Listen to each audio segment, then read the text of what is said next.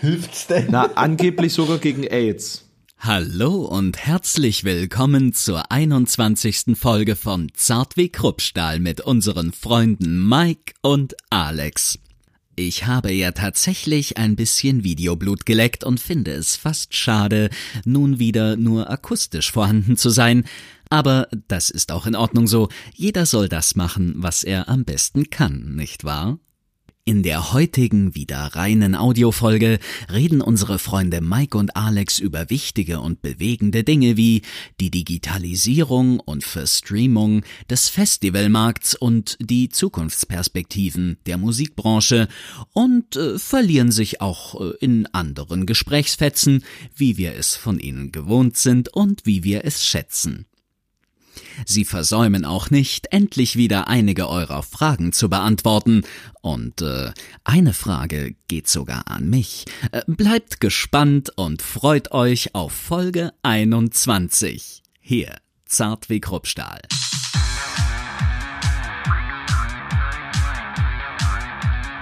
Zart wie Kruppstahl. Mit Mike und Alex. Folge Nummer 21. Hi Mike, na, alles fit bei dir? Hallo. Oh, ne neues Mikro, neues Studio, neuer Hintergrund. Ja, ich. Was ja ist pass, da pass, los? pass auf, ich habe hier auch äh, Hast du einen Dreier im Lotto gehabt krasse oder was? Ambient-Beleuchtung. Na? Ja, da, da, Geil. Ist das so eine Hartz-IV-LED aus dem Baumarkt? nee, Mit so einer A4 großen Fernbedienung. also die Fernbedienung ist tatsächlich recht groß. Also hier wie, wie, wie von so einem medizinischen Bett irgendwie. Da drin, daran erinnert mich das jetzt hier so. Also so ganz, guck mal, hier ist auch ein Liebesknopf. Da, siehst du? Uh. Ah, die Vibrationsfunktion, die Lampe, oder? Was ist da los? Nee, also äh, tatsächlich ähm, ist es kein Hartz IV Baumarkt LED Lichterstreifen, aber zu meiner Verteidigung muss ich sagen, beziehungsweise mich selbst verletzend muss ich sagen, ich hatte ganz viele davon. Ähm, ich fand das nämlich total geil, einfach alles in meiner Wohnung mit diesen LED-Streifen zu unterlegen. Ich we- Ich weiß nicht, ob du das, ich Okay. weiß gerade nie, in welchem Song das war, von Deichkind.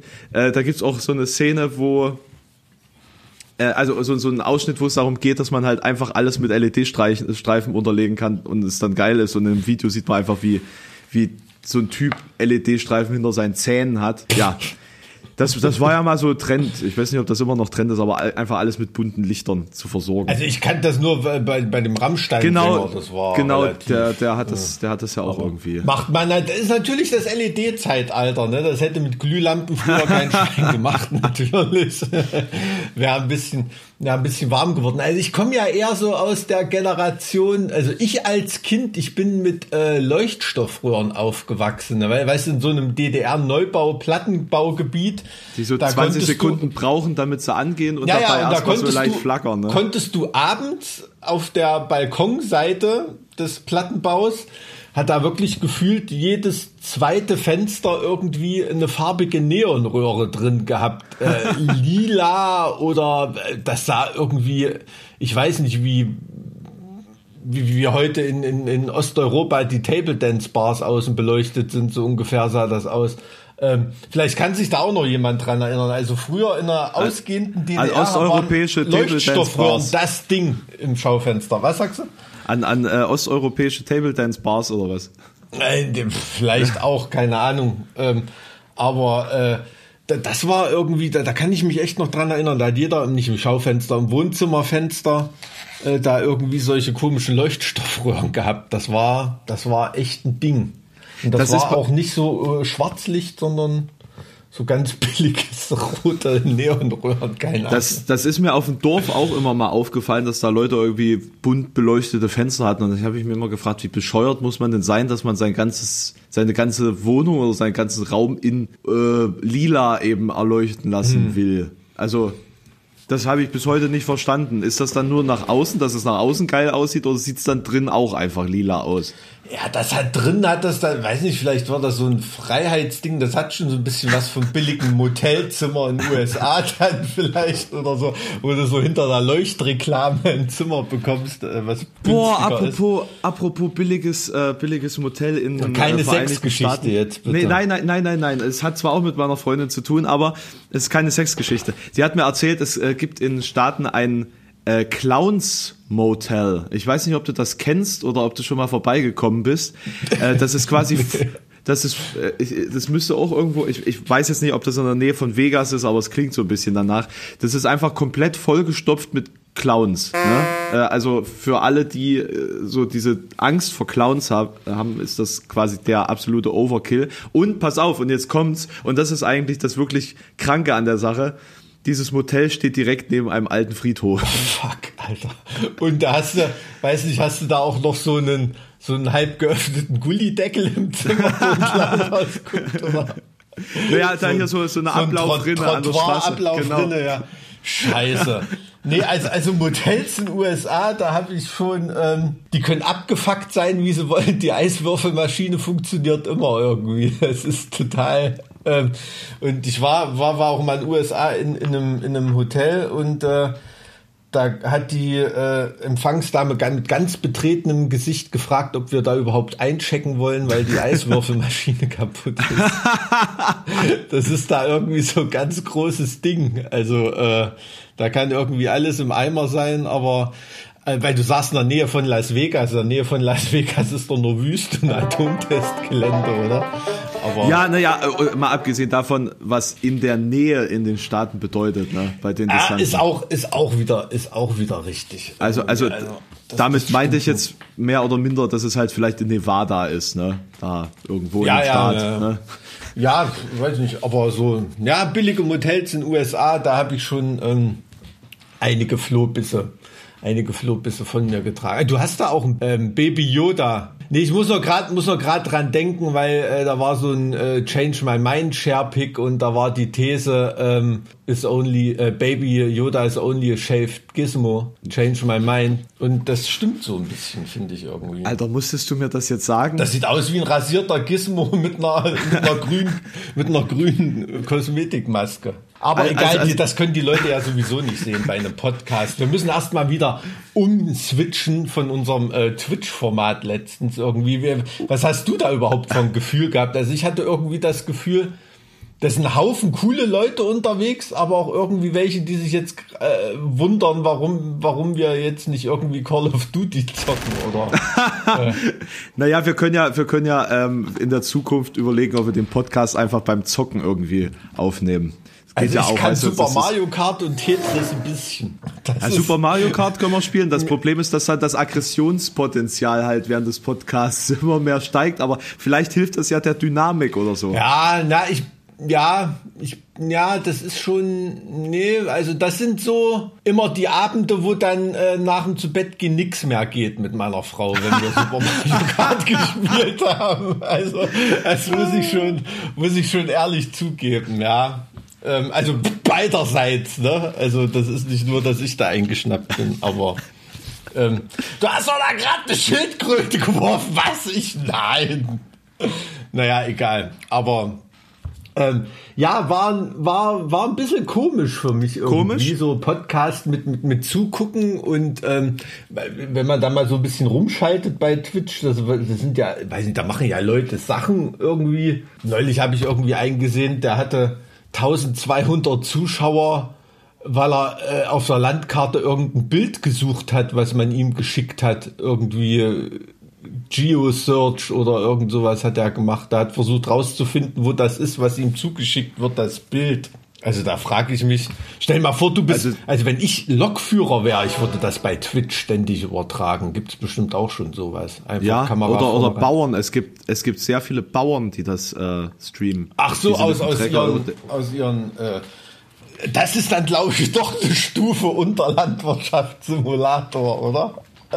Ich muss sagen, ich habe da einen Stream gesehen, den ich richtig krass fand. Der hatte einfach so eine richtig professionelle Drohne, die er nebenbei geflogen ist. Also der hat nebenbei seinen Mähdrescher einfach von allen Perspektiven dann gezeigt mit einer Drohne und der hatte auch irgendwie 2000 Zuschauer. Krass. Naja, das ist schon, äh, irgendwie ist es schon interessant, aber ich muss da immer so an Elsterglanz denken, wenn es da um Mähdrescher geht. Hin und her und her und hin und hin und her. Ja, egal. Oder diese, diese, diese koreanische Mädels, die sich beim Essen zugucken lassen oder so. Da, Da, da gibt's das schon, mit dem da Essen, schon das mit dem Essen ist tatsächlich ein sehr, sehr seltsames Phänomen, weil das funktioniert ja sogar bei mir. Äh, ich habe jetzt nicht, nicht so regelmäßig, aber montags wenn ich gerade irgendwie entspannt zu Hause rumsitze und nichts zu tun habe, dann bestelle ich mir was zu essen und äh, lasse den Stream laufen, während wir dann irgendwelche Dokumentationen gucken. Und da muss ich sagen, finde ich total geil, auch als ähm, dann nicht ganz fertiger. Was, da gucken dir die Leute beim Doku gucken Ja, ja. zu. Und äh, als nicht ganz fertiger Geografielehrer finde ich das total geil, wenn man dann einfach äh, beispielsweise halt so Themen wie äh, Koltanabbau in, im Kongo hat. So. Oder, oder äh, Frauen Ende 30 in China, wie die, wie die ähm, Gesellschaft mit denen umgeht und so. Also wir gucken die ganze Zeit Arte-Dokus mit mehreren hundert Leuten. Und das finde ich geil, weil ich das nicht erwartet hätte, dass sowas möglich ist auf äh, Social Media. Also da, da, da konvertest du also quasi äh, das Kulturlevel von Arte auf Twitch runter. Sozusagen durch dich, du als Medium, als, Na, als hohe, als hohe Priesterin des, des Orakels von, von Halle Neustadt oder na also die äh, Pythia ehr, Sachsen-Anhalt. ehrlich, ehrlich gesagt ist das in dem Sinne dann auch nichts anderes als Geografieunterricht, wenn du einen Film guckst, äh, in dem du halt alle fünf Minuten anhältst. Da kommentierst Ja, du ja, das dann ja, nebenbei, oder? Ach so, Ja, ja, doch schon, okay. natürlich. Also da, es geht ja darum, dass du quasi auf das, was du siehst, reactest. Ne? Und dass du dann äh, mit, den, mit den Leuten drüber sprichst, was du gesehen hast. Und äh, da gibt's zum Beispiel völlig krank, äh, so ein, ein, wir haben noch eine andere Doku gesehen, und es war, glaube ich, in derselben über, über den Kongo, ein Wunderheiler, der ein äh, Wunderheilungsgetränk verkauft hat, das äh, real aus Zitronensaft und Benzin besteht. Okay. Für mehrere Tageslöhne quasi, die Flasche. Und da stellt sich mir die Frage, hilft's denn? Na, angeblich sogar gegen AIDS. Ach so, Na, und, und, echt? Na gut, dann. und an dem Punkt wird's halt heftig, wenn du denkst, ha, ich habe so eine Flasche, jetzt äh, kann ich wieder rumhuren. Das ist halt wirklich, wirklich, wirklich gefährlich auf einem ganz hohen Niveau. ja, da, da schwingt, da schwingt dann natürlich bei, bei sowas, ne, da sind da ganz, ganz viele Diskussionsansätze, Ja. ne? Irgendwie, dass die Leute da gar nicht den Zugang zur medizinischen Versorgung haben und ähm, auf solche dummen Gedanken kommen müssen. Das niedergehaltene Bildungsniveau, dass die Leute auf sowas reinfallen. Der, der religiöse gut, also- Fanatismus. Ja. da, das ist, Ja. Apropos Essen. Interessant. Denkst, denkst du, es wäre angebracht, ein Bonbon jetzt zu essen oder darf ich das jetzt nicht? ja, nimm zwei. Nee, ich, nee, ich nehme nur einen. Ich nehme nur einen davon. Das, ich, bin, ich bin ja nicht. Nimmst nur einen, nimm Ja, zwei. ich äh, bin ja nicht maßlos. Also das ist übrigens ähm, eine Sache, die ich noch nie in meinem Leben zusammen zusammenbekommen habe irgendwie, dass bei der Popularität von Nimm 2 Bonbons in Deutschland und der Zuckeraffinität von, sagen wir mal, niedergebildeten Gesellschaftskreisen, dass dort immer noch der Imperativ Singular von nehmen falsch gebildet wird. Ich, ich könnte es jetzt behaupten, ich habe es leider noch nicht erlebt, aber ich wage zu behaupten, dass in den Kaufland, Kaufländern Deutschlands immer noch ganz, ganz viele Mütter zu ihren Kindern sagen, nehm mal zwei, nimm zwei Tüten mit oder irgendwie sowas. Dass, dass, dass das mit diesem Produkt nicht gelungen ist, den richtigen Imperativ von diesem Verb äh, ins Volk zu nageln. Es ist ein äh, vorstellbares Szenario. Ähm, vielleicht war das auch. Halt. Egal. Aber Vielleicht war das auch ähm, der Bildungsauftrag, ähm, ne? dass da einer gesagt hat, okay, wir müssen jetzt äh, den, Hm. den Volkskörper bilden. Wie, wie gelingt uns das durch Süßkram? Ja. Geniale Idee. vielleicht sollte das ja irgendwie Lutsch 2 heißen oder so. Und die haben dann nochmal 100.000 Euro vom Kultusministerium gekriegt oder so und haben das umbenannt. Das wäre eigentlich mal interessant, warum das ähm, die- Geschichte dieser Namensgebung. Nimm zwei. Ich finde Egal. ich find die Geschichte der Namensgebung von Nutella irgendwie viel spannender. Äh, was heißt das? Eben. Ach, du weißt es nicht. Nö. Ich dachte, jetzt kommt ja gerade die mega Erleuchtung, die mich durch den Rest des Tages trägt. Ich könnte ich könnt ja einfach mal googeln, falls es dich wirklich interessiert. Ja, google mal nebenbei. In der Zeit, da kann ich mal, äh, kann ich mal schauen. Ich habe nämlich auch mal in unser Postfach geguckt. Aha. Haben wir, äh, kann es sein, dass wir heute schon wieder kein wirkliches stringentes Thema haben? Wir haben uns zumindest Themen vorgenommen. Ah, es stimmt. Also ah, wa- was wir auf jeden Fall, bevor ich das vergesse, wir müssen auf jeden Fall einen ganz kurzen Epitaph, Obituary, Nachruf auf Phipps Asmussen. Das hat mir wirklich das Herz gebrochen. boah, also mich, mich hat's tatsächlich auch äh, ein bisschen erwischt, das zu sehen. Ja, vor allen Dingen du hast mir auch gleich geschrieben, ne? Weiß man da, also, da ist ja quasi aus deinem äh, regionalen Umfeld, weiß man da ein bisschen mehr, was da los war oder so? Nee, Na, ne? Krebs. Also er ist er hatte Krebs. er ist ja. wohl an Krebs verstorben. Ja, ich, äh, 81, ne? Irgendwie. 81, 82, irgend sowas, ja.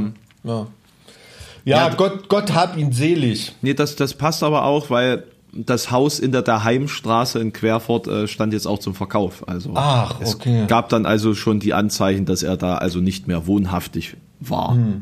Ah, Mensch, ja, aber da können wir ehrlichen Herzens sagen, wir sind nicht diejenigen, die den jetzt irgendwie so mm, cool finden, weil er mal wieder in Medien war durch, durch, durch sein Ableben, sondern wir haben den ja ständig promotet, unseren Fips, oder? Es ist auf jeden Fall einer unserer Helden gewesen, ne? Dieser, dieser, dieser Legacy hier, ne? Es ist definitiv ein Teil unserer Legacy, unserer gemeinsamen Geschichte, unseres gemeinsamen Wirkens und Werdens. Und wird er auch weiterhin sein. Also das kann ich, kann ich auf jeden Fall äh, versprechen. Ne? Also ähm, du hast ja ein Autogramm von dem sogar, ne? Ich habe ein Autogramm von dem, ich habe auch ein Buch von dem, ich habe auch ganz viele äh, Hörspielkassetten von dem. Ja, das habe ich auch. Also da sind wir äh, früher, als man ähm, noch mit dem Van unterwegs war äh, zu Konzerten und nicht mit so einem äh, mit so einem Big Ass Nightliner irgendwie. Äh, da haben wir auch viel äh, im Kassettendeck Fips Asmussen Kassetten. Die gab's ja an jeder an jeder Autobahnraststätte für 3,99 Mark oder Oh, 3,99 war, war, war, der so hart populär damals? Der war ultra hart populär. Also wirklich, also äh, drei Artikel, die es an jeder, an jeder äh, Autobahnraststätte irgendwie gab. Wasserkocher, Trucker Weekend Magazin und äh, Fips Asmussen Kassetten. Auf das jeden klingt Fall. auf jeden Fall nach einer schönen Kombination für einen freien Abend. ja, auf jeden Fall. Was man da so halt als, als Trucker irgendwie macht. Ne? Sein, Und, Lo sein ähm, Loris in Wasserkocher hängen und dann schön das Magazin durchblättern, während man Fips Asmussen hört. Das ist eine super Kombination. Ich muss jetzt hier übrigens noch auf den, äh, auf den Namensursprung von Nutella eingehen. Ja, Ja. nämlich. Die Kurzversion 1951 veränderte Ferrero die Rezept Rezeptur zu Super Crema Gianduja und aufgrund eines italienischen Gesetzes aus dem Jahr 1962, das das Präfix Super in Markennamen verbot, musste der Brotaufstrich 1964, ich muss mal überlegen, die haben zwei Jahre vom Staat Zeit bekommen, das Gesetz umzusetzen. Ja, ich glaube, die in Geschichte Italien. spielt in Italien, ne? Alles klar. Aus Supercrema wurde Nutella, ein Kunstwort aus dem englischen Nut und äh, we- wegen Nuss, ne? Und der italienisch weiblichen Verkleinerungsform Ella. Also Nüsschen quasi. Alles klar, also wäre es in Brasilien Nutelinho oder irgendwas. Ja, Nut Nutellino. Da müsste ja eigentlich Nudossi, obwohl Nudossi, das ist ja eigentlich fast, könnte man fast denken, äh, dieses ostdeutsche Pendant Nudossi ist auch nur so ein, wie heißt das, Diminu, Diminutiv, äh, Ja. dass das eigentlich mal wieder nur einfach nur geklaut wurde von unseren italienischen Kameraden. Weiß ich nicht, seit wann gibst du Dossi? Nee, dass Nudossi das von den Italienern geklaut hat. Ich weiß es nicht, keine Ahnung, aber Ich, ich, ich, ich gehe mal sehr davon aus. Ich gehe mal sehr davon aus. Aber das ist ja interessant, ne, was wir heute schon wieder gelernt haben in diesem Podcast. Ist unfassbar. Un unfassbar. Also ich habe auch mal so eine Unfassbar. urbane Legende gehört, die hat mir mal jemand irgendwie erzählt, ähm, der, der, Sozial, der das Sozialarbeiter sind, ist. Das sind immer die besten Quellen. Hat mir mal irgendjemand, jemand, ich weiß- ich weiß- ich weiß, was- ne? der Sozialarbeiter ist und deshalb die lange Herleitung mit urbane Legende, der hat das auch nur von jemandem gehört, aber ich finde es so gut. Auf jeden Fall mussten die mal eine Familie betreuen, die irgendwie, wo das Kind auch schwer übergewichtig war und die haben ewig nicht rausgekriegt mit Essensplänen und so, was da los war und die haben mitbekommen, dass das Glas Kakao, was da morgens auf dem Essensplan drauf war, einfach immer ein Glas Nutella in der Mikrowelle war, warm gemacht. Was? Ja, aber äh, wie gesagt, ne, vom, äh, vom, ähm, von der Authentizität her jetzt würde ich es auf Stufe urbane Legende setzen. Aber wäre ein geiler Gag für einen Film oder so, ne? Die leben ja von solchen Also urbanen ich- Legenden. Äh, deutsche Komödien zumindest. Ich kann es mir aber tatsächlich vorstellen, dass solche Dinge irgendwo existieren. Ich kann es mir, ich kann es mir Man kann es sich wirklich vorstellen, ja. Na, na, es gibt auch nichts, das es nicht gibt. Ne? Beispielsweise, tolle, jetzt die absolut krasse Überleitung, konnte ich mir auch nicht vorstellen, dass es jetzt tatsächlich funktioniert mit dem Herbstreigen, ne? meinem Festivalersatz. Der Was, ist ist jetzt dir äh, seit Freitag worden? genehmigt worden. Was, was Ja. muss man da alles machen? Also da so richtig mit äh, Hygienekonzept und Behörden und Genau. äh, erzähl mal, wie läuft das? Na, also du musst zuerst ein Hygienekonzept einreichen, so grundlegend, ob das so, wie du es dir vorstellst, äh, mit den gängigen Rahmenrichtlinien vereinbar ist. Und da das im Staate Thüringen ist, geht das alles noch. Na, da, da ist das irgendwie umsetzbar. Beispielsweise eben, es ist eigentlich gar nicht so viel momentan. Du musst halt äh, die Anzahl der Besucher begrenzen auf einen Besucher pro 10 Quadratmeter Okay. beispielsweise äh, Einlasskontrollen äh, im Sinne von ja, dass die Leute halt in den letzten zwei Wochen nicht äh, an einem gefährdeten Ort waren beispielsweise oder eben ähm, keine Symptome haben. Aber das sind halt wieder nur äh, Bögen, die da ausgefüllt werden. Und ähm, äh, ich dachte eigentlich zum Beispiel auch, dass man mit so einer ähm, Fiebermesspistole handhaben muss, äh, da, da, dass man da irgendwie das, das, den Leuten das Fieber misst. Aber tatsächlich äh, in Thüringen scheinbar nicht. Also wir hatten es im Konzept drin und ähm, die, die Behörde im Weimarer Land hat dann so gesagt, äh, nee, weil das gibt ja auch nicht nachvollziehbar an, ob das jetzt Corona ist oder nicht und deswegen machen sie es einfach Wo bist nicht. du da in, in Apolda oder wo?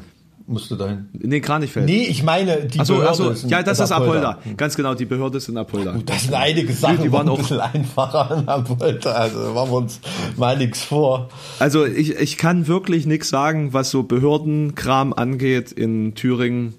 Ähm, hatte ich bis jetzt echt nur positive Erfahrungen. Du, ich meine das, ich, Ich meine, hab das nicht so positiv viel, wie negativ, dass da die Sachen einfacher sind. Ne? Es sind natürlich kürzere Wege, weil dadurch, dass Thüringen die einzige richtige riesen ernstzunehmende Stadt, äh, oh Gott, das sage ich jetzt, ist Erfurt, ne, jetzt von, von Einwohnern her und so weiter, das ist so ein Zentralismus in Thüringen. Ähm, das, das ist, ist auch in den Landkreisen so, ne? Du hast halt viel, viel, äh, viel, viel ähm, geringere oder kürzere Kommunikationswege, ne? bis du da äh, auf Ministerialebene bist oder weiter. Und deshalb sind auch die Behörden im unteren Drittel besser angebunden und besser informiert. Das hat man schon, schon oft gemerkt ähm, ähm, hier in Thüringen. Also muss ich, muss ich da, da wirklich mal sagen. Ja, ich habe auch einen direkten Draht zum Ordnungsamt da bei, bei Kranichfeld. Also das, das ist wirklich super, mal was umzusetzen. Ich finde das, ich finde das halt wirklich schön, dass man trotz dessen, dass es da ja eigentlich gar nicht so viel gibt in dem Sinne, ne? also dass die solche, solche Aktionen eigentlich nicht gewöhnt sind, man so schnell und, und produktiv mit denen auch arbeiten kann. Ne? Die Bevölkerung da ist wieder ein komplett anderes, anderes Paar Schuhe, aber darüber möchte ich mich jetzt nicht auslassen. Jedenfalls freue ich mich sehr, dass ich zumindest irgendwas machen darf dieses Jahr und dass man äh, zumindest irgendwo sich mal über den Weg läuft mit den mit den Leuten und ähm, ja, wir können sogar Musik spielen lassen. okay. Also wir sind, wir haben sogar, wir haben sogar Künstler da, die Na, also den, performen. den Enno, den Bürgermeister von Kranichfeld, den kenne ich sogar persönlich. Da hatten wir schon mal kurz drüber geredet, glaube ich. Also der hat mir im Prinzip ähm, das Mucke machen so, so mit beigebracht. Ne? Das ist ja so ein alter Blueser, so ein alter Haudegen. Und ähm, ich glaube schon, dass der in der Lage ist, in Kranichfeld so ein, zumindest behördlicherseits, so ein Klima zu schaffen, in dem man als, als Veranstalter sich wohlfühlen kann. Also das, glaube ich, ähm, ist da schon ein großer Vorteil, dass da so jemand Bürgermeister ist, ähm, der, der sowas selber cool findet und der selber auch schon viel Sachen veranstaltet hat und, und, und mitgemacht hat irgendwie. Und ähm, da spielen richtig Live-Künstler und wie viele Leute sind dann ja, zugelassen? also auf das Gelände passen tatsächlich 1000 Mann. oh, echt? Also 10 10.000 unter- Quadratmeter unter den- sind das? Ja, ist über ein Hektar äh, Fläche, die du da hast. Also ist also tatsächlich auch nur der Planhof. Ich habe die ganze Burg. Es, also rein faktisch würden auch anderthalbtausend draufpassen. Aber das wird eh nicht passieren. Ähm, einmal, weil ja Corona ist und weil äh, äh, die Leute auch ein bisschen vorsichtig sind und zweitens, weil, weil ich halt kein wirkliches Festival anbieten kann. Ne? Also es ist im Endeffekt ein Mittelaltermarkt mit, mit ein bisschen äh, Beschallung, mit ein bisschen ähm, Mittelalter, äh, und, und allem drum und dran, ein bisschen Aber immerhin, wenigstens passiert mal irgend, irgendwie was. Ich glaube, da sind ganz viele Fans von der Richtung, so wie ich, äh, total dankbar, dass sie mal wieder auf dem Mittelaltermarkt. Du, ich bin so ausgehungert nach Live-Veranstaltungen, vielleicht komme ich da sogar mal auf ein veganes Handbrot rum. Gottes Willen. Nee, wir haben auch einen veganen Stand da, also mit komplett veganen Ah, Gerichten. okay, cool. Na, das klingt doch, das klingt doch super. Also, ähm, wann ist das genau? 4. bis 6. Herbst rein? 4, 4. bis 6. September, also es ist schon in drei Wochen. Ah, okay, na gut, also dann sitzt du jetzt aber natürlich auch auf Kohlen, ne, dass die Corona-Situation hoffentlich nicht schlechter wird und äh, Also es, es könnte sein, dass Anfang der Woche das dann einfach wieder abgesagt wird, weil so von wegen, äh, nö, jetzt äh, gibt's keine Veranstaltung mehr. Also das wäre das wäre Ja. wirklich der absolute Super-GAU, wenn du denkst, okay, die letzten zwei Monate hat jeder hier Halligalli gemacht und, und äh, quasi wieder die Sau rausgelassen, was jetzt Reisen angeht, was, was äh, Partys zumindest unter freien Himmel angeht und diese ganzen komischen Ersatzkonzerte. Und dann so in dem Moment, wo du dich selbst mal wieder rühren kannst, nö. Da, du, das kann, das kann durchaus passieren. Also ich war äh, jetzt seit das erste Mal seit einem halben Jahr wieder beim Fußball am Samstag. Ach. Beim großen FC Karl Zeiss Jena. Das geht. Das geht, also das in geht der wieder. vierten Liga waren 2000 Leute erlaubt im Stadion, knapp 2000 Leute irgendwie. Ach stimmt, die sind ja nur noch vierte Liga. Äh, Ja, natürlich. Also Thüringen ist auch das einzige Bundesland, das ein tragfähiges Bundesliga-Konzept für Zuschauer hat, weil es einfach keine Bundesliga oder Profivereine mehr gibt. Jena ist als äh, Jena und Meuselwitz, glaube ich, äh, sind als viertklassige Vereine die höchstklassigen Vereine in Thüringen. Also so so viel dazu. Weil das musst du dir mal auf der Zunge zergehen lassen. Mäusewitz, ne? Ja. Und da, und da stand ich schon zweimal im Thüringen-Pokal im Regen und Jena hat die Mappe voll gekriegt in Meuselwitz. Ja, das waren, das waren total coole Nachmittage. Aber auf jeden Fall, auf, auf jeden Fall, ähm, ja, und neben dir stehen da Leute mit Barcelona-Trikot dann und meckern, ne, irgendwie. Und da muss ich ehrlich sagen, die 2000 Leute, die da im Stadion waren, davon waren 1000, die konntest du wirklich in die Tonne treten und es würde mich nicht wundern, wenn wegen solcher Vollidioten nächste Woche solche Sachen wie dein Herbstreigen wieder äh, verboten sind, ne. Also da wird vorher ein Hygienekonzept äh, kommuniziert und von mir aus, weißt du, du kennst mich ja, ich bin tolerant, von mir aus kann da jeder Reichsbürger sein oder, oder was weiß ich, wenn er sich zu solchen Vollidioten hin, hintun will. Ähm, aber da wird ein Konzept kommuniziert, wird drum gebeten, das und das so und so einzuhalten. Die Leute wissen, dass sie sich darauf einlassen, wenn sie da hingehen und kümmern sich trotzdem Scheißdreck drum. Ne? Wenn die Security hingeht und die darauf hinweist, wird mal kurz die Maske aufgesetzt und wenn der Security wieder weg ist, wird sie wieder abgenommen und hihihihi, wirklich wie bei einer Klassenfahrt. Ja, ja. Weißt du? Und- Und, und, und, dann immer noch einen dummen Kommentar, wenn eine, wenn eine Ansage äh, äh, vom Stadionsprecher kommt dazu, auch noch hinterher. Also das hat mir wirklich körperliche Aggression verschafft dort, wie dumm manche Leute sind. Also, Im Ernst jetzt. Also ich glaube, das ist, das ist unfassbar. wie so ein, wie so ein Sozialtest gerade. Wie, wie, Ja. wie so die Schwarmintelligenz, also wie hoch man die Schwarmintelligenz äh, bewerten kann. Ich saß zum Beispiel. Und ich bin mir absolut sicher, diese Vollidioten, die sich dort genauso verhalten und tun, als ob das alles ein ganz großer Spaß wäre, das sind die, die noch bis 2050 Scheißhauspapier im Keller gebunkert haben. Die bei den ersten Anzeichen von, dass es ein bisschen ruppig werden könnte, da ihre Hamsterkäufe getätigt haben. Das ist so, so ein, ah, solche Charakterzwerge irgendwie.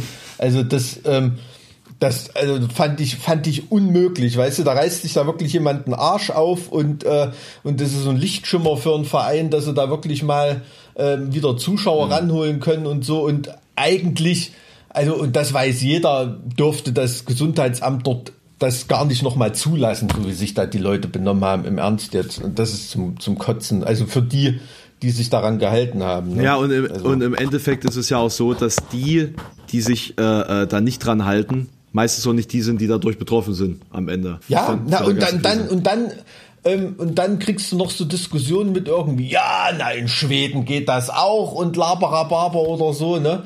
Dann sagst du dann solchen Leuten nur, ja, in Deutschland fehlt halt eine ganz, eine ganz entscheidende Zutat zu dem schwedischen Konzept, nämlich wir haben hier keine Schweden, sondern solche Vollidioten wie dich, ne?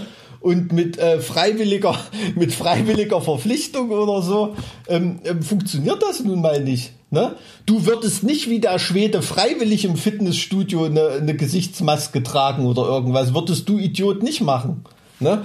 Und das haben die einfach nicht auf dem Schirm. Aber egal, ich red mich da schon wieder in Rage. Ja, also ich sag mal, ich bin, ich bin da eigentlich auch resigniert und bin von Anfang an davon ausgegangen, dass da eine zweite Welle kommen wird. Ne? Und ich find's, ich find's einfach nur lustig, wie alle noch dran äh, drüber diskutieren, wie man das verhindern kann, bla bla blub, aber es ist völlig unmöglich. Äh, genau wenn man sich solche Fälle da, äh, wenn man das beobachtet, wenn man sieht, dass äh, Mallorca jetzt wieder Krisengebiet ist und, ähm, äh, mhm. und quasi die Bilder von, von deutschen Stränden so gesehen hat.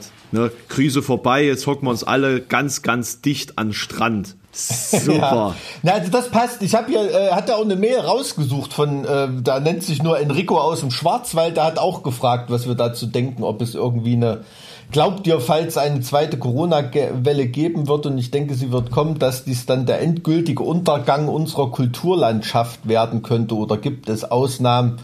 Die die finanziellen Einbußen weiter stemmen können. Naja, staatliche Einrichtungen. Staatliche Einrichtungen, ne? das ist immer lustig, dass sowas als Kultur, ich finde es lustig, dass er sagt Kulturlandschaft, also für dich jetzt als Geografen, ich glaube, es wird sich nichts daran ändern, dass wir Felder und Felder und Bebauung irgendwie das, das ist ein sehr intellektueller Witz gewesen. Der hat mich gerade, der hat mein Herz äh, beflügelt. Ja, Danke aber ähm, aber ähm, also ich glaube, ich glaube auch. Ähm, so diese zweite Welle, das täuscht auch ein bisschen, weil die Leute da irgendwie auf eine Welle warten. Ne? Dabei ist es eher so wie eine Flut, die nach der Ebbe zurückkommt. Ne? Es ist so allmählich. Mhm. Und du wirst es erst so richtig merken, äh, dass es nicht mehr cool ist, ähm, wenn, wenn das Wasser irgendwie bis zum Hals steht. Ne? Und irgendwie verteilt sich das jetzt so unter der Decke über ganz Deutschland. Und dann, wenn es so richtig losgeht und die Leute wieder kuscheln müssen, äh, wenn es kalt wird, könnte das schon wirklich scheiße werden und dann wird's für die Kulturlandschaft irgendwie richtig scheiße. Ne? Also man ist ja sowieso immer noch auf dem Stand von,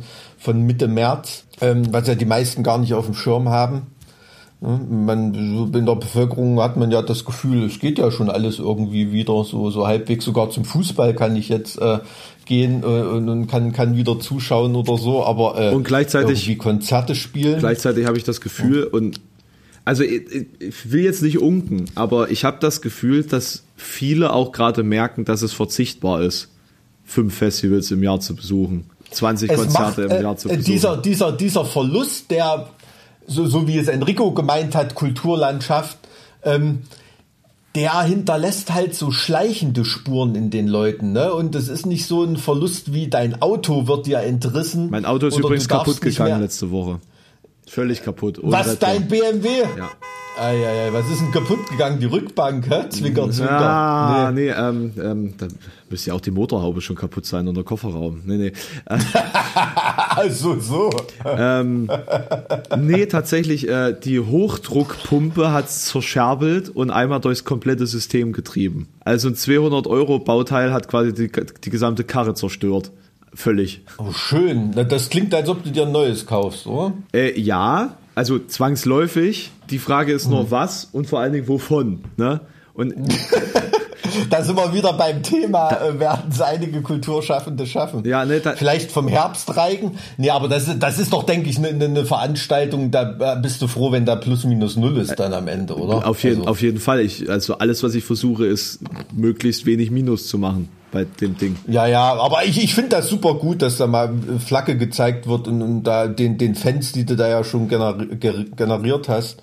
Um da nochmal anzuschließen, dieser, dieser Verlust von Konzerten oder irgendwie sowas, das ist nicht so akutes, wie du kannst nicht in deine Lieblingspizzeria oder du darfst nicht äh, dort und dorthin, sondern ähm, das ist so was Schleichendes, was die, die Leute über, über eine ganz lange Zeit lang verändert. Und stell dir mal vor, es ist wirklich dieses Horrorszenario, und du hast zwei, lang, zwei Jahre lang gar keine richtigen Festivals und Konzerte. Ne? Ja. Du bist ein Jugendlicher, der jetzt mit 15 Grad richtig loslegt mit seiner Musikliebe und so weiter und du wächst komplett, komplett ohne dieses Erwachungserlebnis deiner ersten geilen Clubshow, deines ersten fetten Festivals auf oder so. Ich glaube, das ändert schon die Biografie von einem Kulturbürger. Ich, ich, denke, also, ich denke auch, dass das vielleicht auch dazu führen könnte, dass das Thema auch gesamtgesellschaftlich einfach nicht mehr so interessant ist. Dass dann die, die nächst nachfolgende Generation sich auch nicht mehr so sehr für Festivals vielleicht interessiert sondern eben. Das, das ist, glaube ich, die, die große Angst der, der, Veranstalter. Und, und im Nachgang ist ja noch, wenn dann die Rezession erstmal reinhaut, ne, dann kauft keiner ähm, ähm für 500 Euro äh, Konzerttickets im, im Jahr für, für Sabaton, Rammstein, äh, ja. was weiß ich, äh, alles oder irgendwie, sondern da muss, muss man sich dann mal aussuchen, was man sich gönnt oder so. Und dann fallen da die kleineren ganz sicher hinten runter, ne? die jetzt sowieso schon hinten runterfallen, wenn sie dann noch da sind. Mal abgesehen davon, dass die Bedingungen, ein Festival durchzuführen, viel, viel härter werden. Und dadurch mhm. auch teurer. Also ich hatte ja den Talk mit, mit dem Summer Breeze, Wacken und Full Force. Hier, äh, also auf Twitch. Naja, die Preise werden enorm steigen müssen. Und wie war die Laune so bei denen? Naja, man war jetzt ich sag mal, Wacken, das lief ja ganz gut mit diesem Worldwide Wacken-Konzept. Die hatten ja 11 Millionen Zuschauer. Wen, wen, wen, wen hattest äh, du da eigentlich von den ganzen äh, Festivals da? Na, Jasper war von, von Wacken da. Huh. Roman von, vom Summer Breeze. Also quasi die Marketingriege und, und Roman Hills und ja, Hilser. genau. Ja, ah, okay. genau, genau und äh, Tobias äh, Zwiebel von, von Good Life quasi. Ja. Na, also, okay, na gut, die, die wissen ja Bescheid. Das sind ja Leute, die wissen, was sie machen. Ja, ja. ja klar, das ist schon, ähm, da werden die Preise auf jeden Fall steigen müssen, klar. Und, ähm, und das ist dann nicht so eine Preissteigerung wie äh, wenn mal wieder ein trockener oder nasser Sommer war und die Bauern äh, krakehlen, sie mhm. brauchen irgendwie irgendwas, sondern das ist dann schon, Na, ich, schon real. Also ich denke ja. mal so 50 Euro wirst du da bei, bei so einem großen Festival draufrechnen müssen auf jede Karte. Du musst ja jegliche, ja, sein, du musst ja, ja grund, grundlegend zum Beispiel jegliche Dixie-Toilette wegdenken. Ne? Aha. Äh, dann dann äh, Einlaufpläne auf. Also wenn es wirklich mit Social Distancing weitergehen muss, also ich weiß, ja. ich weiß noch nicht mal, wie man das umsetzen soll. Und tatsächlich wissen das auch die, mit denen ich gesprochen habe, nicht. Weil äh, grundlegend sind wir jetzt alle mhm. erstmal in dem Modus, wir gucken mal, was passiert und reagieren mhm. dann darauf, weil jetzt irgendwelche Pläne zu fassen, boah. Und wie ja. gesagt, momentan äh, sind wir ja alle noch optimistisch, aber ich glaube tatsächlich schon nicht mehr an den nächsten Sommer. Ich sehe das nicht. Ist schwierig. Also du, du bist ja da bei dem Festival mit der Geländestruktur, das ginge ja sogar noch halbwegs. Ne? Bei, bei da, mir da, das geht so amphitheatermäßig ja. ist, da könnte man ja Bereiche absperren, ähm, Freiräume lassen oder irgendwie so. Da, da hat es mir nur neulich so durch den Kopf gegangen, dass du da ja vielleicht sogar so einen konzeptionellen Vorteil haben könntest, wenn dir da irgendwie was. Aber ganz ehrlich, das ist ja dann auch nur wirklich. Du darfst ja noch nicht mal Stinkefinger zeigen du, und durchführen, weil man es durchführen will. Da kommt ja weder Spaß auf, noch, äh, noch landet man da in der Gewinnzone, ne? Du, also ich, ich lande auch so nicht in der Gewinnzone. Also es ist nee, ich, ich meine nur, also für, für, für Festivals gesehen und dann muss man halt, also ich, ich habe halt auch wirklich Angst vor dieser, dieser Langzeitwirkung. Ne? Ja. Also ich bin mir sicher, wenn es das erste Mal wieder richtig losgeht, dass die Leute Bock haben, sich das gönnen und da eine geile Party sein wird im, im positiven Sinne. Aber dann das übernächste und überübernächste Mal und so weiter, ne, da, da wird man dann die, die Wunden und, und Einschränkungen merken und ähm, vielleicht hat es dann beim ersten Mal auch mit den ganzen konzeptionellen Änderungen und Hygieneplänen und so nicht so viel Spaß gemacht und da überlegst du dir, ob du da nochmal 200 Euro ja. für ausgibst. Ja, ne? ja. Ich bin, ich, bin, ich bin auch gespannt, mhm. wen das dann mehr treffen wird, die Großen oder die Kleinen, weil bei den Großen sind dann irgendwann so horrende Preise. Ich habe da auch gefragt, bei welcher, bei welchem Preis würdet ihr sagen, dass es nicht mehr funktioniert? Weil ein Wacken für 500 mhm. Euro oder für 400 Euro, da geht ja keiner mehr hin. Wir sind ja jetzt schon bei 200, mhm. was weiß ich, 40 oder sowas. Mhm. Und dann äh, nächstes Jahr quasi dann, also wenn man das alles umsetzen muss, vielleicht bei 300 Euro. Und das ist dann halt mhm. schon, ja, äh, lege ich mir jetzt ein Wackenticket zu oder kaufe ich mir einen neuen Fernseher oder sowas, ne? Mhm. Ja, das ist schon richtig. Deshalb haben die auch ein, ein riesen gesteigertes Interesse, gerade die großen Veranstalter und, und, und Firmen ähm, an dieser, dieser Online-Vermarktung. Ne? Das ist schon, ähm, das, das ist schon klar, damit du dann irgendwann auch ein eventuell ein Festival, was vielleicht ähm, weniger Leute zieht, trotzdem online entsprechend ver, vermarkten kannst. Das ist da sicherlich ganz klar ein Gedanke ein Gedanke in die, in die Richtung. Und ähm, mir fällt dann nur dieser, dieser Ärztesatz ein, irgendwie aus dem, äh, wie heißt der Westerland, der Song, es ist zwar etwas teurer, dafür ist man unter sich. ähm, das macht dann natürlich keinen Spaß bei einem Festival, ne? Ja. wenn du dann nur mit, äh, viel, mit äh, Steuerberatern und äh, äh Urologen da vor der Bühne hängst. Weiß ich. Ähm, und damit meine ich, damit meine ich nicht, damit meine ich nicht den Splattergrind äh, Vormittag auf dem Partisan oben. Ja bei den Urologen. Ja, ja aber, aber, aber gerade, ja, also ich, ich sehe es zum Beispiel beim Partisan, sehe ich zum Beispiel eine akute Bedrohtheit. Weil, also es gibt ja, wie gesagt, dann solche, solche riesigen äh, Zugpferde wie Zwacken, die sich ja eigentlich wirklich keine Gedanken um irgendwas machen müssen, weil sie immer ausverkauft sind. Und pff, halt weltweit so ein Standing haben, das weiß ich nicht. Also ja, also ich glaube, ich glaube, die Wacken-Leute sind schlau genug, um zu sehen, dass das natürlich ähm, ein riesen Schutzpanzer ist, aber auch eine riesengroße Gefahr. Genauso ist im Umkehrschluss natürlich das eine Gefahr fürs Partisan Open Air, aber eventuell auch eine, auch irgendwie eine Chance, ne? Weil was hat es Millionen von Jahren den, den riesengroßen Dinosaurier interessiert, wenn dies und das äh, irgendwie passiert oder da irgendein neuer Raubsaurier auftaucht oder alles platt macht? Das war dem Apatosaurus scheißegal irgendwie, ne? Ähm, ähm, über, über die Jahrmillionen, aber irgendwann als dann ganz, ganz grundlegende Veränderungen waren, war dann diese Größe ein Nachteil. Ne? Und das, äh, ich glaube, dessen sind sich die Wackenleute schon auch bewusst und denken da schon auch in die Richtung rum. Also die, ich habe nicht das Gefühl, dass die gerade Veranstalter von so großen Festivals wie Summer Breeze oder Wacken dass die, natürlich sind die unentspannt, weil die Festivals nicht stattfinden können ne, und dementsprechend auch der, der Geldfluss nicht da ist, aber dass die sich in dem Sinne zurücklehnen und sagen, ja, okay, ey, bevor es uns an Kragen Na, geht, nee, da ist nee, die ganze nee, andere Landschaft eh leer geputzt. Nee, nee, also, ich also meine, je, je, mehr Festangestellte du hast, desto äh, unangenehmer wird's ja auch, ne? Also das ist ja, ja, ja. da hast du ja nochmal ganz anders mhm. zu kalkulieren, weißt du, bei, beim Sternenklang sind ja nur Ivo und ich im Boot und mhm. was wir da an Geld zahlen, das äh, zahlen wir halt aus unseren äh, Taschen, so, und mhm. wenn wir nicht verdienen, Ja, stimmt, halt das ist natürlich auch nochmal ein Aspekt, klar, du bist ja auch für deine äh, ganzen Angestellten Angestellten und so, so weiter verantwortlich. Insofern kann da eh keine Entspannung aufkommen. Ne?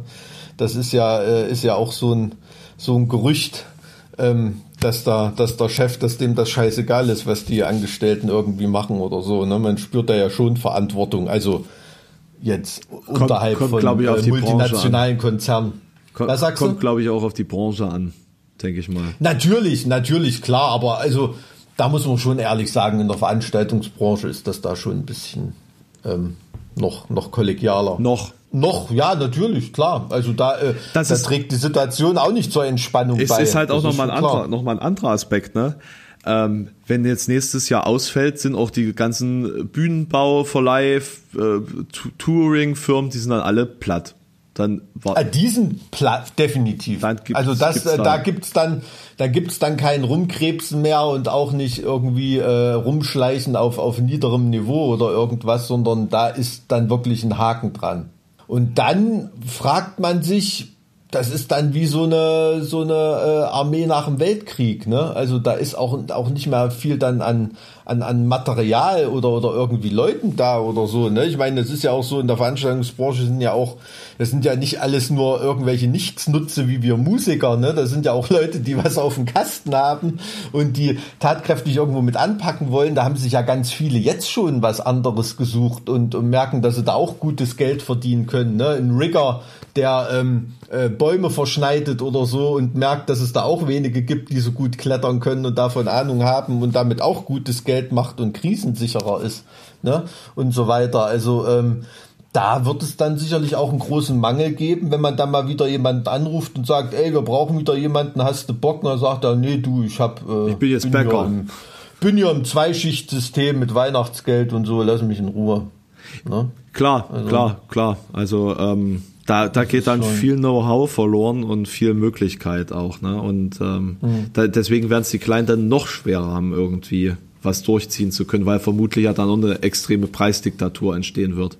Weil bei so einem Schrumpfungs, mhm. bei so einem Schrumpfungsprozess entsteht ja wieder mehr Monopol, als es jetzt schon gibt, ne? Dass dann quasi der ganze, ja. der ganze kleinere Markt ausgefegt wird und dann die großen expandieren und äh, dann quasi, wenn es dann wieder losgeht, gar nicht mal wissen, wohin mit den ganzen Aufträgen. Ja, das kommt, ne? Das ist, ähm, das, das sehe ich auch so. Also zumindest, wenn wir jetzt von einer Dürre von ein oder zwei Jahren reden. Ja. Ne? Wenn du jetzt von einer Dürre redest, die, äh, also totales Horrorszenario, die so dermaßen lang ist, dass es sich selbst für Veranstaltungsfirmen, die konzernmäßig ähm, und in investorenmäßig strukturiert sind, gar nicht mehr lohnt, irgendwie da ähm, ähm, Konkurrenten auszuhungern und so weiter oder irgendwie, dann könnte es natürlich wieder sein, dass das so ein kleiner Evolutionsvorteil von kleineren, wendigen Unternehmen ist. Ja, ne? die ist jetzt halt die Frage, wann stirbt Live Nation? Ne? Wie lange muss es da dauern?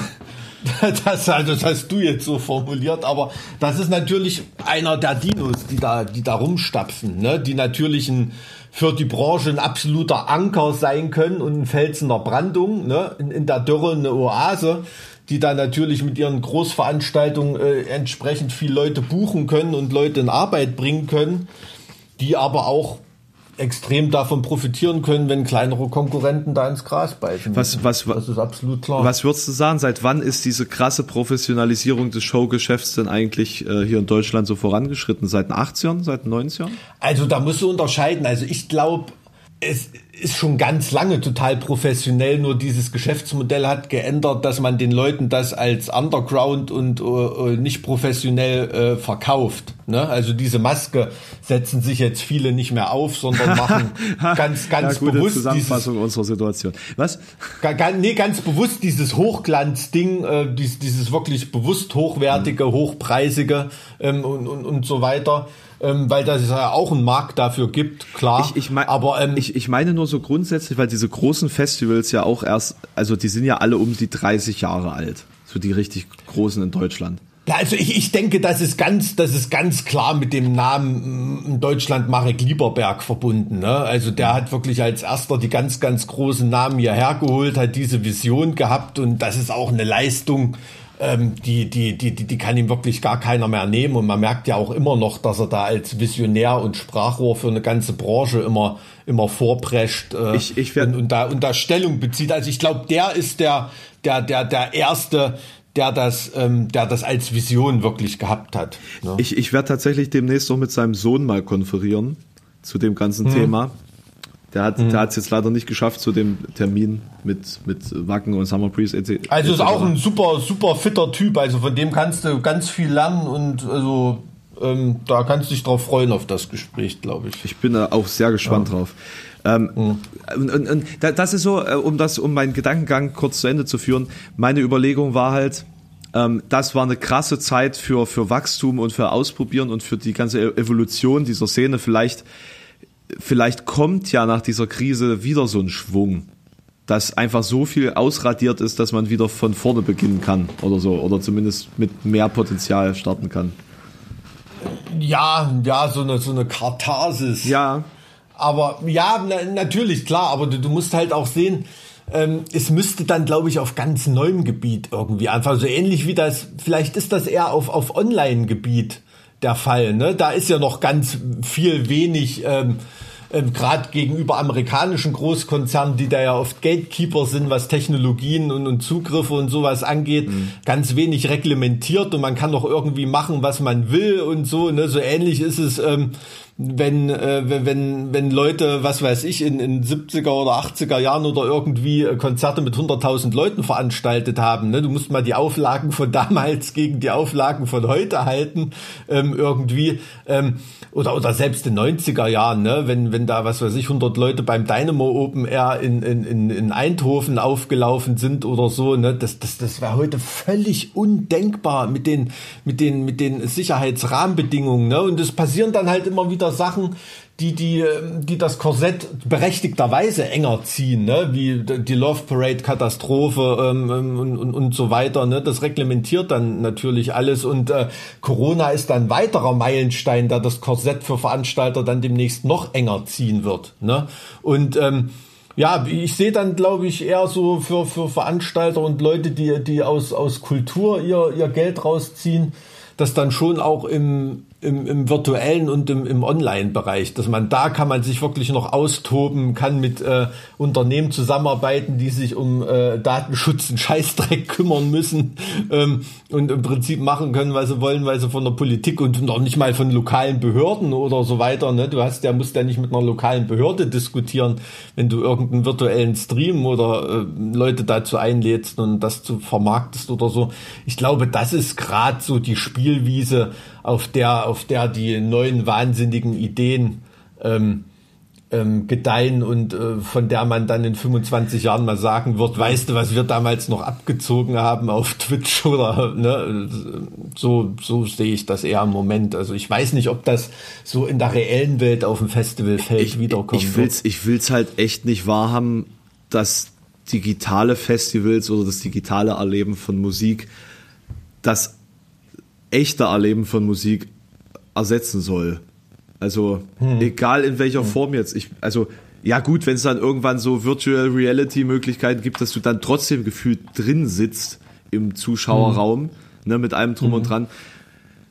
Trotzdem traurig, aber meinetwegen. Aber so wie es jetzt ist, ist das, glaube ich, auch alles noch zu früh. Nein, natürlich nicht. Das ist ja jetzt die, die, die Übergangsphase. Ne? Das ist schon klar. Aber trotzdem war das ein krasses Ding. Selbst wenn äh, bei dem ähm, Wacken Worldwide die, die Animationen und so, ne, sag ich mal, auf einem, auf einem Level waren von einem Computerspiel von vor zehn Jahren vielleicht oder so. Also jetzt allein durch die Renderarten und wie das gemacht wurde, ja gar nicht möglich, das wie äh, Grand Theft Auto aussehen zu lassen oder, oder, oder irgendwie sowas. Aber ähm, selbst da hast du durch die Perspektivwechsel, durch die Kameraführung und wie das alles dargestellt war, hab selbst ich der an diesem Scheißstudio gestanden hat und in die Kameras geglotzt, als ich mir das im, im Nachhinein angeschaut habe, vergisst du beim Gucken, dass du da nicht einen Livestream äh, von einem Festival siehst Echt, irgendwie. Ja? Also das, das war also zeitweise kommt wirklich dieses Gefühl auf. Und das fand ich schon krass. Also das fand ich schon krass, was das mit einem beim Gucken gemacht hat. Nur allein diese Schnittdynamik, diese Kamera, dass es halt wirklich nicht war, okay, wir filmen jetzt einen Stream, sondern wir filmen eine Live-Show, war ja das Setup. Und das hat schon von Sehgewohnheiten her was gemacht. Und da hat man so einen ganz leichten Anflug gehabt. Aber ich bin da, ähm, bin da, bin da völlig auf deiner Seite. Ne? Also das, ähm, das Live-Erlebnis, das kann mir jetzt im Moment noch, noch niemand so holodeck-mäßig äh, äh, ersetzen. Ne? Das ist schon, das ist schon klar. Das ist the real deal. Aber ähm, keine Ahnung, ich weiß nicht. Ähm, vielleicht jetzt mein, mein vier Wochen, alt, Wochen alter Sohn oder so, der für den sind das vielleicht äh, ernstzunehmende Alternativen dann ja, irgendwann mal. Ja, vielleicht weil ja? du vielleicht weil du es auch nicht anders kennst. Kann ja dann auch sein, wenn du wenn du wenn du da das hatten wir ja vorhin schon, wenn du mhm. einfach reingeboren wirst in eine Gesellschaft, in der dieses Live-Erlebnis nicht so äh, nicht mehr so glorifiziert wird wie in der Zeit, in der wir, sag ich mal, in, in diesem Live-Bereich mhm. unterwegs waren, dann wirst du da vielleicht auch gar nicht so das Interesse haben, es selber rauszufinden. Na, es tut sich ja auch mit den Bedürfnissen irgendwie ändern. Also ich kenne äh, ich, ich kenn zum Beispiel einen, einen älteren Herrn, ähm, da, da, da schaut sich ähm, diese Live-Übertragung von vom San Francisco äh, Ballett und von äh, ähm, Wiener Philharmonikern oder was weiß ich, da hat zu Hause eine, eine Heimkino-Stereoanlage für mehrere zehntausend Euro, ist da in seinem Raum, lehnt sich in seinem Sessel zurück in seiner Leinwand da und für den ist das ein Live-Erlebnis, was allein vom Klang her, da macht, sagt, da macht dort im Konzertsaal auch die Augen zu und hört zu, ne? Und für den ist das sogar ein gesteigerter Genuss, ne, wenn es nur, nur darum geht, wenn es dem nicht um den Kotzegeruch aus von dem Typen hinter dir geht und den geworfenen Bierbecher, den du in den Nacken kriegst und die Kumpels, die du triffst und äh, den Sonnenbrand, den du da hast, ne? So dieses, äh das gibt da verschiedene Sachen. Also ich glaube, da ist schon mehr, natürlich mehr Schritte getan als vor 20 Jahren. Das glaube ich auf jeden Fall wo du vielleicht mal eine Radioübertragung von einem Festival hattest oder so. Oder im Fernsehen bei MTV irgendwie. Ja. Es hat ja dann immer eher so dieses, ähm, wenn du dir die Festivals auf dem Fernsehen angeschaut hast oder so, das war ja eher so das Ding, ja, ich habe mir das Bein gebrochen und darf nicht mit meinen Kumpels draußen spielen. So. Ja. Ähm, kannst, du, kannst du dir vorstellen, dass es möglicherweise auch äh, die ganzen Aktionen, die Künstler jetzt sich ausdenken, ähm, machen, dass dieser Prozess sich ja, beschleunigt? Ähm, ja, also die Künstler, ähm, ich glaube, da muss man unterscheiden. Also ich sehe mich irgendwie als Musiker, aus mir wird nie ein Streamer werden dass sich das beschleunigt und verändert, das wird in dem Sinne stattfinden, in dem dann Musiker zu Streamern werden, ne? in, in dem sie mitbekommen, boah, alles klar, also hier mache ich mit einem Werbespot genauso viel Kohle, als wenn ich mich ja fünf Stunden in einen Van setze und äh, da in einen Club spiele und, und äh, fahre und vor 80 Leuten spiele oder irgendwie sowas. Ne? Also ich denke schon, dass das bei vielen Leuten ähm, da eine ähm, da eine, eine Rolle spielen wird. Idealerweise ähm, ist man beides, wie, wie Matt von Trivium zum Beispiel. Ne? Ich glaube, so diese Musikergilde, dass die da komplett rüber wechselt und sich dieses Geschäftsmodell irgendwie ändern wird, Also, dass demnächst, ähm, ähm, ja, was weiß ich, Sabaton ein Streaming-Event ist oder so, das glaube ich, wird es so nicht geben. Na, da wird es dann irgendwie andere Sachen geben. Weiß ich nicht, bei Sabaton würde ich es gar nicht mal so sagen. Weil wenn die merken, dass es funktioniert, dann werden die es definitiv machen. Und, und, Nein, und bei, also und bei, ihre, bei Trivium, ihre Live-Show zusätzlich vermarkten sicherlich, aber die Live-Show wird es trotzdem geben. Bei, das meine bei ich. Trivium ist es ja jetzt so, die, die haben sie jetzt einen Hangar gekauft und mhm. äh, da bauen sie jetzt ihr Setup auf, indem sie dann mhm. sozusagen äh, jederzeit ein Live-Konzert spielen können. Im, mhm. im Stream mhm. quasi. Mhm. Und äh, ich denke mal, gerade diese, diese Corona-Krise und die, äh, der Umstand, dass sich Matt einfach schon vor anderthalb, zwei Jahren da so positioniert hat auf Twitch, das wird Trivium zur größten Metal-Band ihrer Zeit machen. Das sage ich dir jetzt hier an der Stelle, weil die, die wissen, wie es geht mhm. und die haben gerade die, die neuesten Mittel in der Hand, um das auch zu erreichen. Also ich meine, Matt ist mittlerweile einer der größten Streamer im Musikbereich weltweit. Ich glaube, der ist so hm. größer als Mike Shinoda oder so. Auf jeden Fall ist er größer als Mike Shinoda. Was ist Mike Shinoda? Von Linkin Park. Ah, okay, weiß ich. Ich kenne da nur den Sänger. ähm, nee, äh, keine Ahnung. Das ist jetzt nicht eine Band, die eine Rolle spielt für mich irgendwie. Kenne ich nicht. Okay. Jetzt kenne ich ihn. Mike, Mike, schöner Vorname. Ja, aber anders geschrieben. Ja, natürlich. Da ist, der ist ja nicht aus dem Weimarer Land, oder?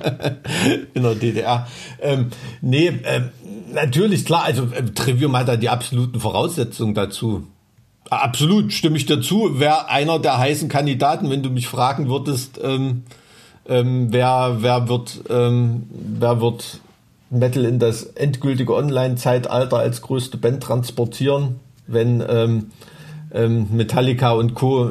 nicht mehr mit Dienstleistern arbeiten können, weil sie zu alt sind, dann sind das oder, definitiv oder, Trivium oder einer wollen, der ersten ne? Namen. Oder wollen. Oder wollen, natürlich, klar. Kann, kann natürlich auch sein. Wobei ich mir nicht denken kann, dass, ähm, also zumindest Lars Ulrich, da der oft der treibende Keil ist, ähm, da ist ja schon so ein sehr, sehr innovationsgetriebener Typ, ach, du, der du meinst, so vorne eine, dran so eine. Möglichkeit, Kapital draus zu schlagen, fallen äh, äh, lassen würde. Du, ich würde das noch nicht mal so negativ äh, formulieren, weil, da, weil die machen nachweislich auch ganz oft Sachen, mit denen sie dann doch auf die Fresse fallen, aber sie haben es halt mal probiert. Ne? Irgendwie da irgendwie vorn dran zu sein. Insofern dann machen sie nicht nur die sichere Geldnummer. Naja, nur weil sie es nicht schaffen, damit Geld zu machen, heißt das nicht, dass es der Anlass war. Also das ist nicht tatsächlich dann auch der Anlass. Natürlich, war. natürlich, klar, natürlich, klar. Also da, da muss schon Verdienstpotenzial da sein, das ist richtig. Da kann ich nichts Schlechtes dran finden. Also das ist ja eine Band, die da schon ganz viele Innovationen vorangetrieben hat. Wollen, ja. wir, wollen wir vielleicht mal noch auf eine andere Frage antworten? Noch eine zweite? Ich habe hier noch mehr, mehrere andere Fragen, zum Beispiel von Bruno Mildner. Wie seid ihr beide in den Extreme Metal, bei Mike wahrscheinlich Death Metal und bei Alex Black Metal eingestiegen? Welche Bands habt ihr zum Einstieg gehört? Welche Bands hört ihr noch immer? Und welche Bands haben euch in eurer Kreativität inspiriert? Und fürs Protokoll, ich bin 15 und komme aus der Nähe von Dresden. Dresden, schön, ich liebe Dresden. Kann man nicht anders sagen. Das Viel coole Leute dort. Hahaha. Ha, ha ich kenne auch coole Leute da, so ist es nicht. Und es gibt, es gibt ja auch eine alternative Szene da. Absolut. Ja, das war jetzt wirklich völlig ohne Ironie, Alex. Das war jetzt ganz, das war jetzt wirklich nicht, nicht irgendwie in Pegida-Richtung. Okay, nee, du hast so viele verschiedene Stufen von Ironie und manchmal weiß ich nicht, wann, wann dann tatsächlich wieder äh, Ironie off ist. So. Nee, das war, das war, nee, äh, wirklich. Aber ich glaube, also ich, ich glaube, dass das grundlegend viel, vielen Menschen schwerfällt, bei uns rauszufinden, wann wir ironisch sind und wann nicht weil wir das schon sehr fein äh, switchen irgendwie, habe ich das Gefühl. Ich, ja, ja, ja, keine Ahnung. Also ich, ich krieg's, manchmal weiß ich selber nicht. Auf jeden Fall, ja. for, the, for the record, ich hatte eine ganz liebe Großtante in Radebeul und da habe ich ganz, ganz viel Zeit auch in Dresden verbracht. Also ähm, ich liebe die Gegend, auf jeden Fall. Ja, also du, mit welchem Black Metal bist du, bist du eingestiegen? Das ist jetzt halt hart peinlich zu sagen, womit man de facto eingestiegen ist. Da, das ist ja das Lustige daran. Mit wem bist du denn da eingestiegen? Ja, äh, tatsächlich mit Dimmu Borgia. Und zwar mit dem absolut untruesten Album überhaupt, äh, nämlich Death Cult Armageddon. ja. Ja, also da habe ich zum, ey, ich habe zum ersten Mal Progenies of the Great Apocalypse gehört und dachte so, das ist, das kann doch nicht wahr sein. Was ist denn das für Musik? Ist das, ist das geil, ne? Und dann habe ich mir natürlich die Alben gekauft und dann fräst man sich ja dann nach unten auch Richtung Voraltit zurück, ne? Und, und dann fällt einem auf, oh, ah, Stormblast äh, ist ja eigentlich geil. So, jetzt müssen wir mal gucken, in welche Richtung Aber so da hast du nur die Re-Recordings gehört. Nee, ich habe tatsächlich auch die, die, die, die Erstauflage, habe ich auch zu Hause. Ah, okay, cool. Genau, äh, und die, die habe ich mal richtig billig irgendwo zum CD-Market gefunden. Und ich dachte, das kann, das kann ja nicht der Ernst, das nehme ich mit so. Genau. Nee, äh, äh, was, was habe ich denn da alles gehört? Also, Aber deshalb ist Dimmoburg ja auch so groß. Ne, weil die natürlich auch dann Leute gehört haben, die damit noch nie was zu tun hatten. Und das muss man ja auch ehrlich sagen.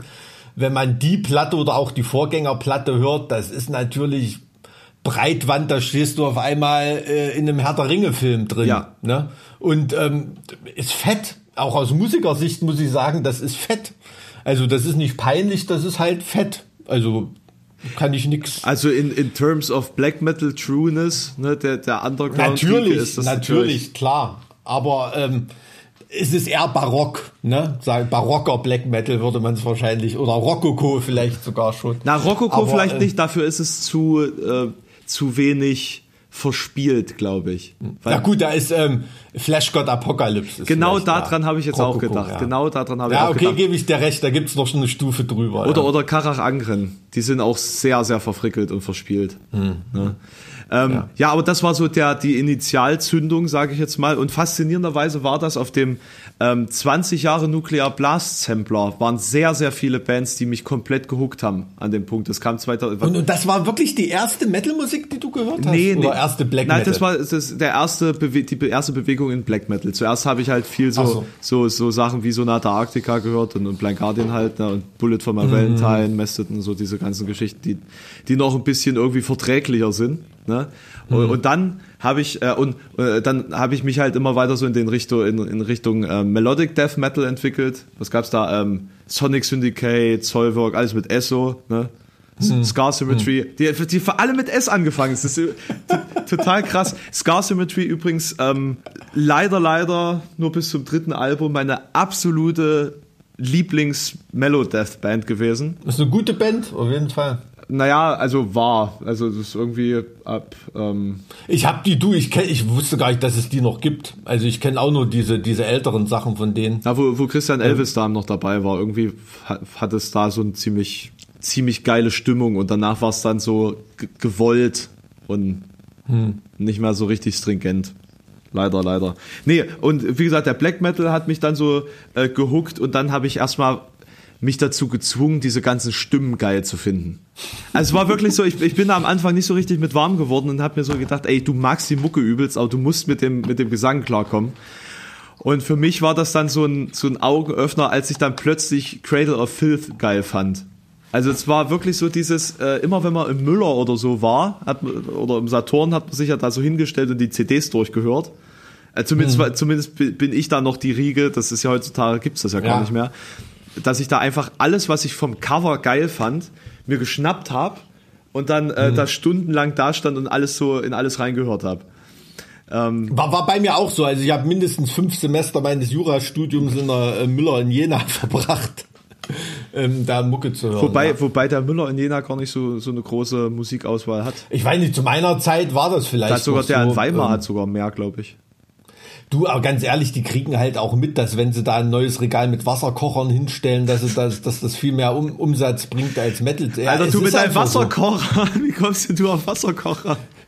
Ich gucke ja die ganze Zeit auf Wasserkocher im Büro, sorry. Ach so. Ähm, aber äh, äh, ist, ist so. Ne? Also das, das, aber damals waren die schon noch äh, ordentlich gut sortiert und Ja. da war auch ein Mitarbeiter da, der dafür verantwortlich war, der sich auskannte und die dir die CDs da reingeschoben haben, die haben ja fast so einen DJ-Job gehabt irgendwie. Und da ne? muss ich, da Also- muss ich echt mal eine Lanze brechen für den, für den Saturn in Halle. Ähm, also damals, als er noch über Galeria Kaufhof war. Die hatten eine ultra gute Auswahl. Also es war wirklich, es waren zwei ellenlange Regale voll Metal.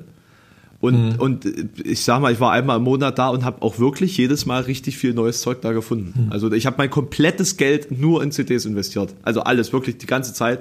Deswegen habe ich ja 2000 Stück in, in meinem Schrank stehen. Ne? Sinnloseste Investition meines Lebens nach einem Festival. So.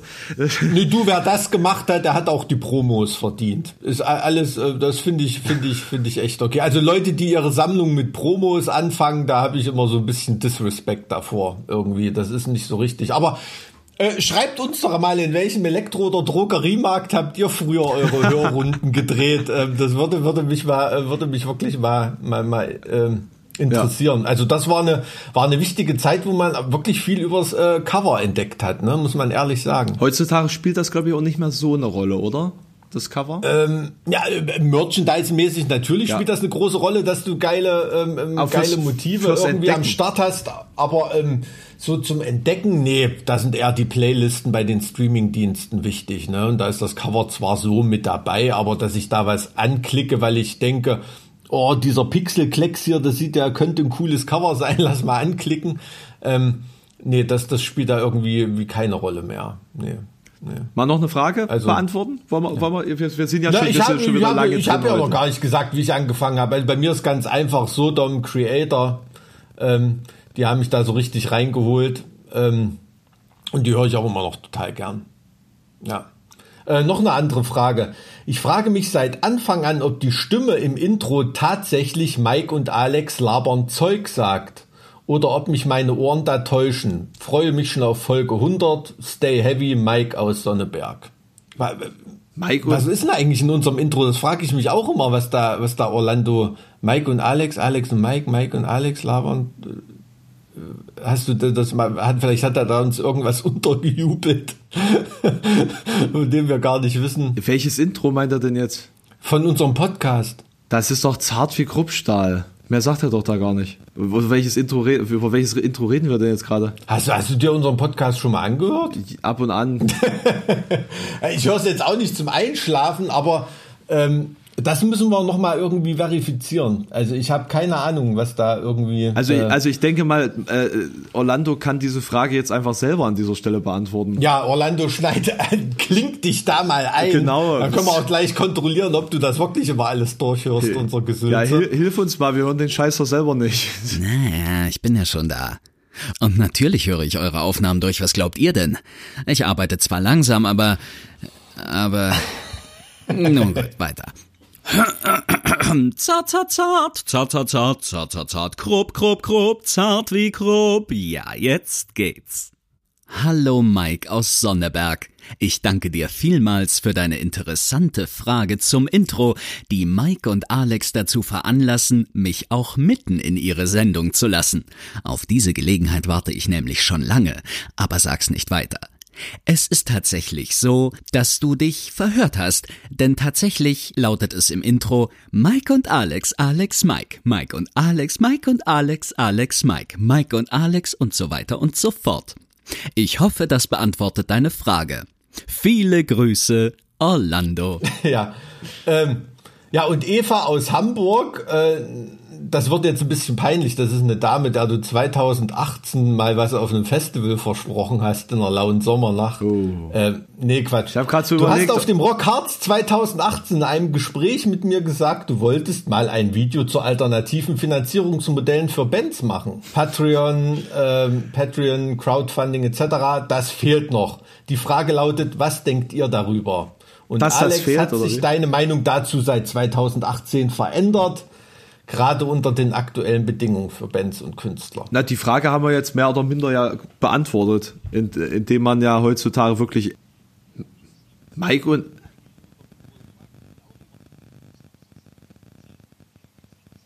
hm.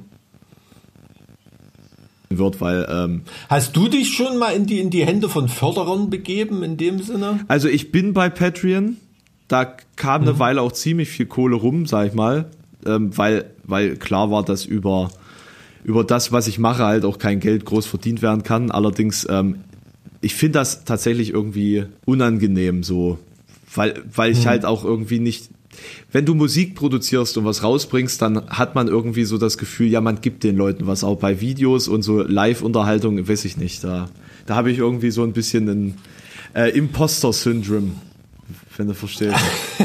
ja, also mir würde das ein komisches Gefühl geben. Also ich könnte mir es vorstellen in irgendeiner Funktion, wie du sagst, als Künstler oder in einer bestimmten Dienstleistung, aber wenn du quasi so als na, wie will man sagen, komplette Person des öffentlichen Interesses mit deinem Privatleben äh, Förderern verpflichtet bist, das, das hätte ich auch ein komisches, äh, ein komisches Gefühl dabei, weil da hast du, hätte ich das Gefühl, dass dann, ähm, dass das dann Teil der Story für die Leute ist, ob mein Stuhl diesen Morgen fest war oder nicht, ne? Mhm. So, so, so, so, so ungefähr. Ähm, das ist so, ähm, ja, da, da, da kann man irgendwie dann, dann schlecht eine, schlecht eine Grenze ziehen. Das, das tut psychologisch weit ins, ins Privatleben reinziehen, wenn man sich sozusagen selber vermarktet. Nein, ne? nee, mir, da, mir, mir, mir geht es eigentlich eher darum, dass ich, dass ich nicht glaube, dass ich das überhaupt verdient hätte, weil ich, weil ich ja nichts da, dafür geben kann in dem Sinne. Weißt du, was ich meine? Ja, ja, ja, ja ich, ich, ich, ich verstehe schon, klar, aber da bist du natürlich äh, gerade auf solchen Plattformen und auch auf Twitch äh, ganz, ganz einsam mit solchen Selbstzweifeln. Ne? Und, äh, das ist ja, wie es schon oft formuliert wurde, diese Krux dieser Welt, ne? dass die, äh, dass die schlauen und guten Leute voller Selbstzweifel sind und die Vollidioten äh, voller Selbstvertrauen.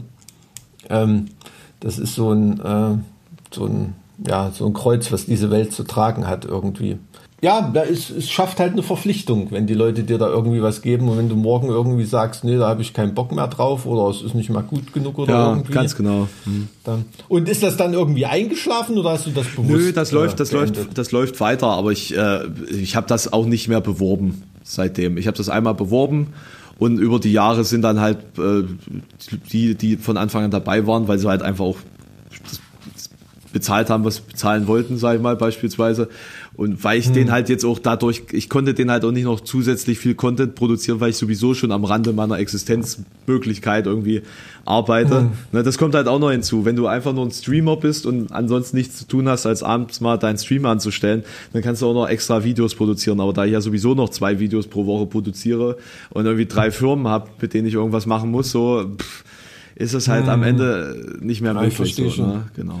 Na, also ich habe von der äh, von der Ak ist das die aktive oder die passive Seite, wenn man da äh, quasi Spender ist sozusagen. Also äh, da habe ich ähm, ich äh, sponsor zwei äh, zwei Schweine auf dem Gnadenhof, die vom Schlachthof gerettet wurden. Ja, das ist ja sinnvoll. Guck mal. Und die produzieren im Monat nicht so viel Scheiße wie viele Leute auf Twitch.